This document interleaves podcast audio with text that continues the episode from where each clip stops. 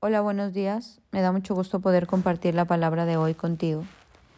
¿Te acuerdas que ayer te platiqué de esta fábula de la zarza y el espino? Pero hoy te quiero platicar un poquito más el contexto de esta historia. En el libro de jueces hubo un hombre que se llamaba Gedeón, que Dios escogió y le llamó guerrero valiente. Bueno, él no se creía un guerrero valiente. Cuando Dios le dice guerrero valiente, él voltea para atrás como diciendo, ¿quién me habla? ¿A quién le hablas? Y era él. Y Dios le dice a ti, Gedeón. Y Gedeón vino a liberar al pueblo de los madianitas. Fue toda una travesía, una trayectoria.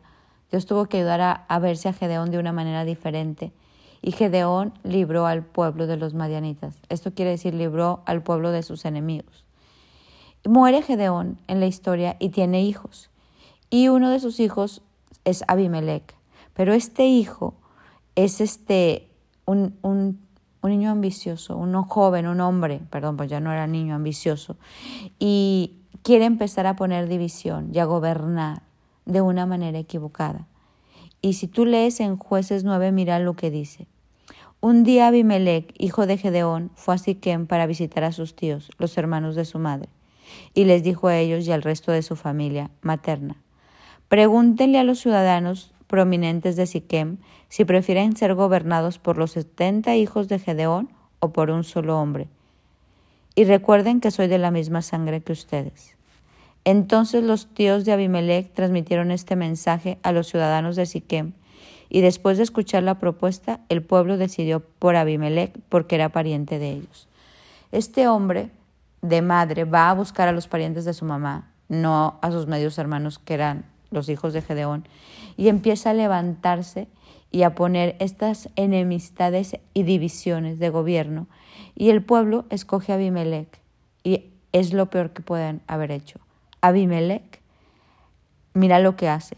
Este pueblo escoge a Abimelech y le dice, les dieron 70 monedas de plata del templo de Valverid, las cuales él usó para contratar a hombres alborosadores e imprudentes que aceptaron seguirlo.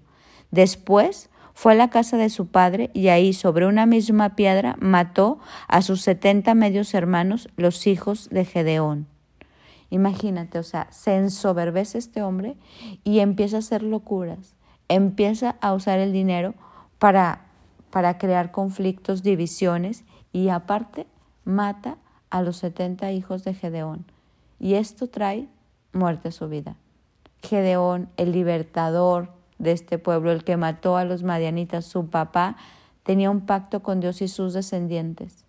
Y este hombre, Abimelech, mata a, a sus hermanos, a los descendientes, y ahí empieza todo un revuelco en este tiempo. Él empieza a crear conflictos en la ciudad, y entonces mata a estos hijos, después otros se rebelan, lo empiezan a atacar y viene un tiempo horrible para esa familia, un tiempo para esa ciudad, para ese, para ese lugar, un tiempo de guerra, un tiempo de divisiones, un tiempo de discordia, un tiempo de ataques. Por eso ayer veíamos que gobernó el espino, porque Abimelech era ese espino que vino a gobernar y vino a traer caos a todo su entorno. Este libro de jueces 9 sigue.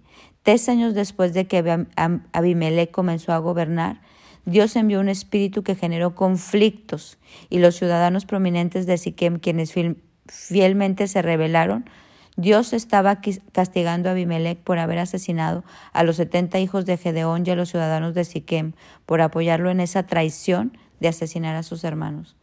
Pasaron tres años y entonces se, se, se revolvió esto. Se hizo todo un caos, pleitos, discordias, matanzas. ¿Por qué?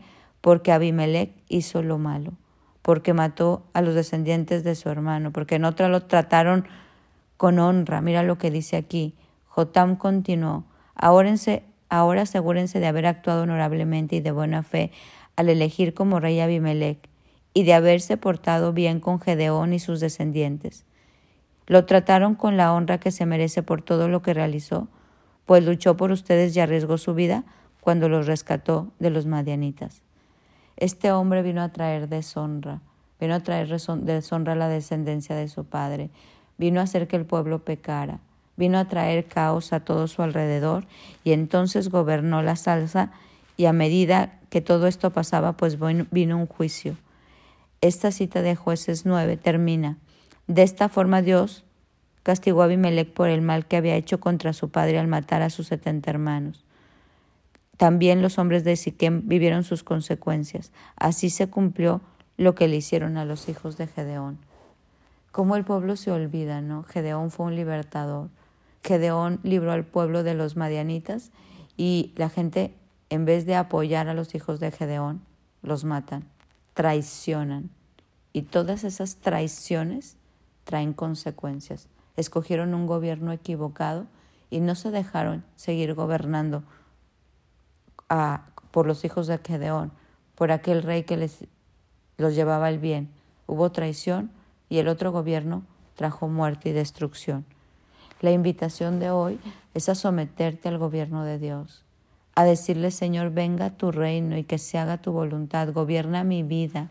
Hoy quiero estar bajo tu gobierno, porque tu gobierno es bueno, porque tu gobierno es justo, porque tu gobierno es honorable. Estos hombres de jueces que hoy vemos y que vimos ayer de la zarza y del espino, cambiaron de gobierno y ese gobierno no les trajo bien. Como hay gobiernos que traen mal, pero los gobiernos buenos, en la Biblia habla, y gobernó este hombre justo y hubo diez años de paz. Y gobernó este hombre justo y tuvieron veinte años de paz. Y gobernó y tuvieron cuarenta años de paz. Pero cuando gobierna la zarza, el espino, cuando escogemos equivocadamente, entonces viene un gobierno diferente. Yo te quiero preguntar hoy, ¿qué estás escogiendo? ¿Qué estás escogiendo para que gobierne tu vida? ¿A qué personas, te, con quién te relacionas y dejas que tomen un gobierno de tus emociones, de tu mente y traen caos a tu vida? Hay que buscar el gobierno de Dios, hay que buscar el gobierno de paz, hay que buscar un gobierno en nuestros matrimonios de paz, de nuestra, en nuestras familias, en nuestro entorno. Porque acuérdate, a lo que nosotros nos sometemos, eso nos gobierna. Y la invitación de hoy es someterte al gobierno de Dios. Que venga tu reino, Señor, y que se haga tu voluntad. Que tu reino gobierne mi vida, porque tú me has librado de todos los madianitas, porque tú me has rescatado. Y dejemos de someternos a un gobierno mundano, porque ese gobierno mundano nos puede traer angustia, nos puede traer dolor, nos puede traer tristeza. Pues hoy te invito a que conmigo le digas a Dios, Señor, que venga tu gobierno, que venga tu diestra victoriosa en nuestra vida, tu gobierno de amor, tu gobierno de paz. Hoy elegimos tu gobierno y no el gobierno del mundo, no el gobierno que trae tanto dolor a nuestra vida. Mi nombre es Sofi Loreto y te deseo un bendecido día.